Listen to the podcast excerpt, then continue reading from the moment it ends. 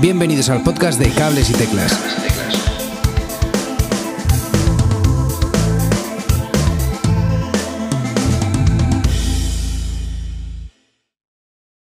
Muy buenas a todos y bienvenidos a otro podcast de Cables y Teclas. En esta ocasión os quería hablar de, una banda que creo que todo músico y no músico debería conocer, que se llama Egon Soda.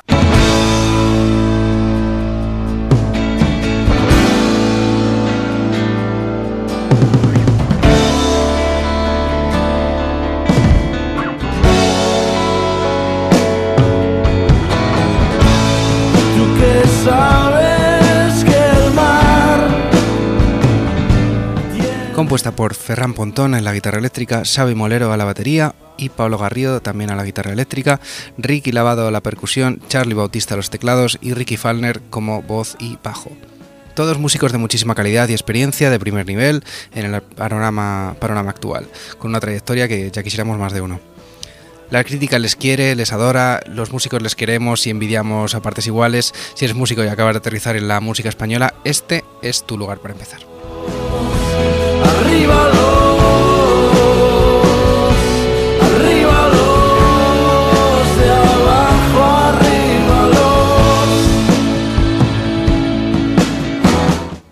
Siempre han ido de la mano de discográficas que les eh, cuiden a ellos, pero sobre todo a la música que hacen.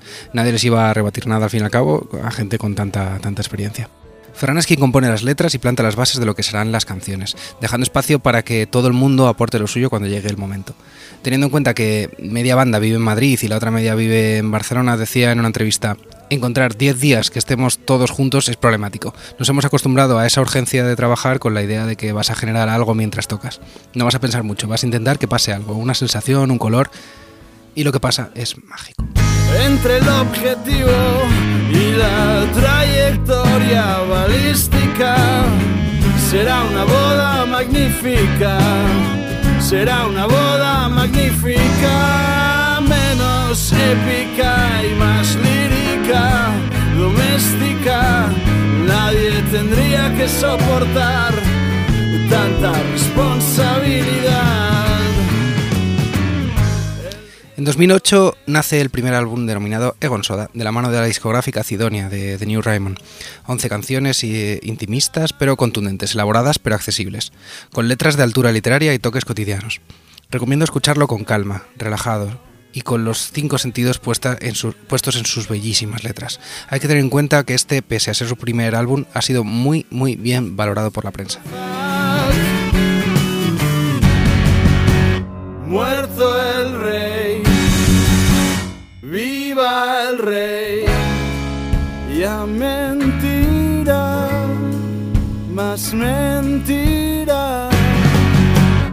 2013, El hambre, el enfado y la respuesta, el difícil segundo disco de Egon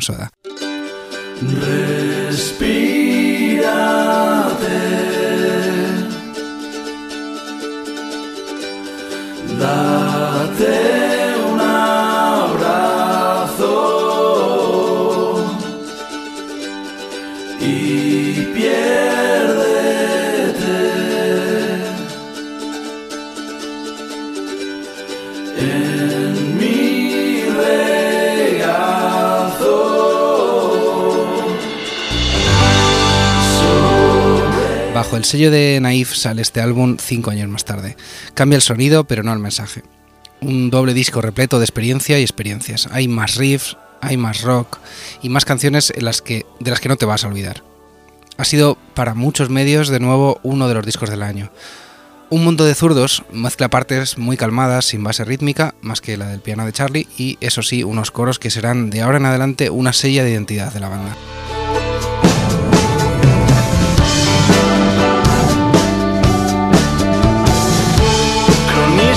Del asco,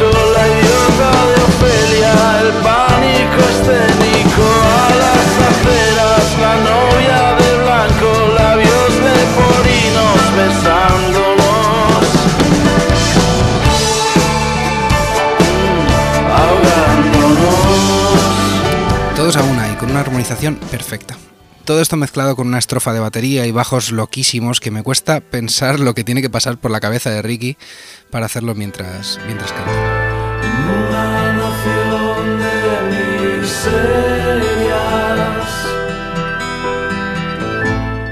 Escuela Libre de Enseñanza y Volver a esa región son más eh, sobrias, digamos. De este disco hay 20 temas, lógicamente hay mucho que escuchar y mucho de lo que hablar, pero no hay que dejar de escuchar Loren Ipson.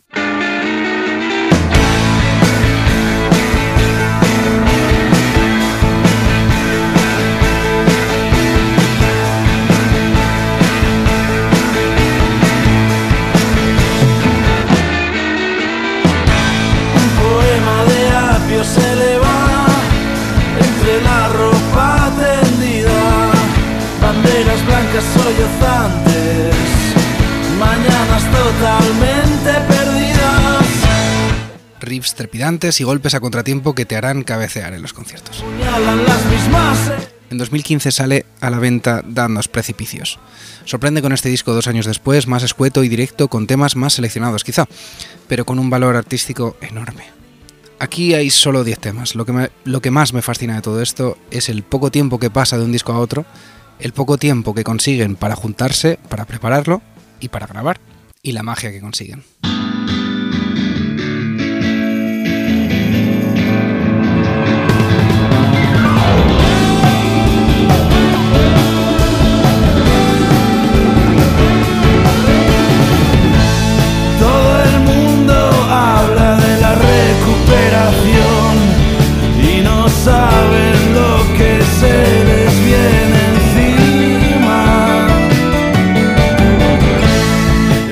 Aquí hablaría de cada canción, porque todas de verdad son una maravilla. Se me nota un poco que este es mi disco favorito, ¿no?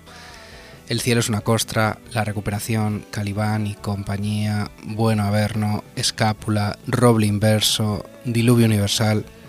Muestran un dominio del instrumento y la armonía como forma conteniente, de un contenido maravilloso y mucho más personal. Aquí Reunión de Pastores Ovejas Muertas quizás sea la que más se sale un poco del tiesto.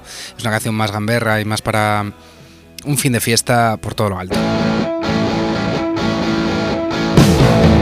Se nos quemó la cena y nos costó el.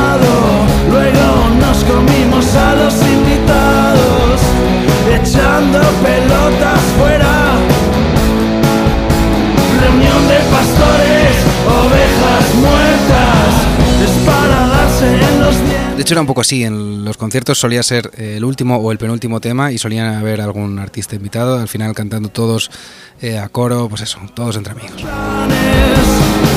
de pastores, ovejas muertas, remontábamos el río. En 2018 llega El Rojo y el Negro, un disco que continúa con un tinte político que esta vez será crucial en sus letras.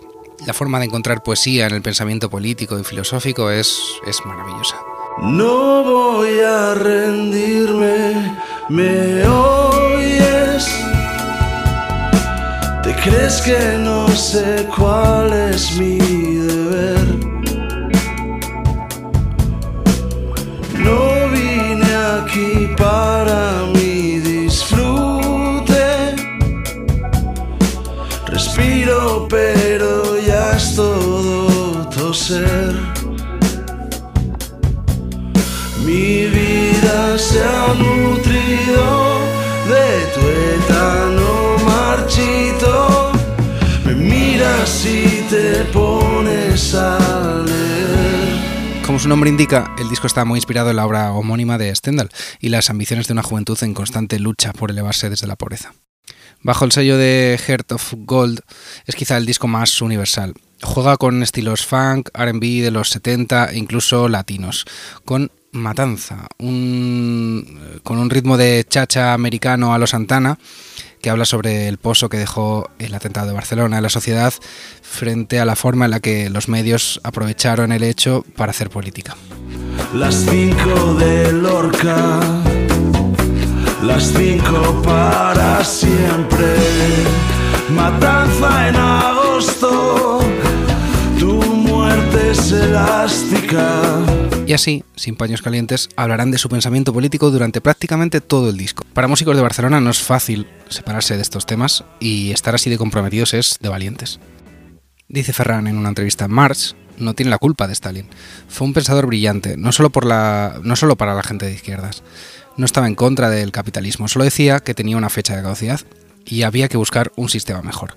Un capitalismo más humanista funcionaría mejor, no la merienda que es el actual, en el que tres se benefician del resto.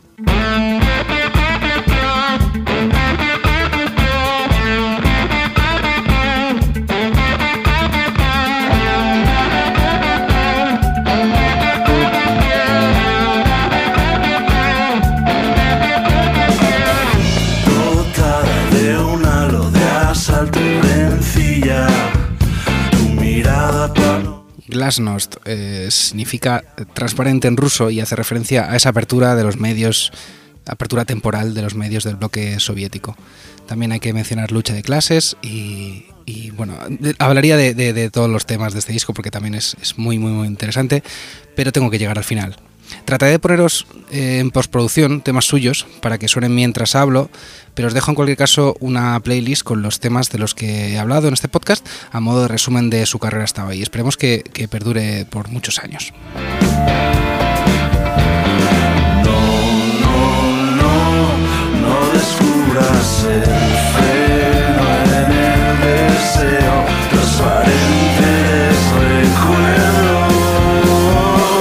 Y sin nada más me despido, muchas gracias y hasta otra.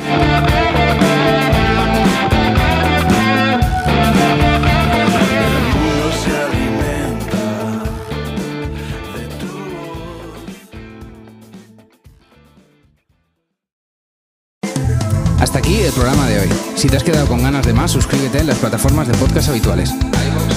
Y puedes seguirme en Twitter en arroba cables y teclas.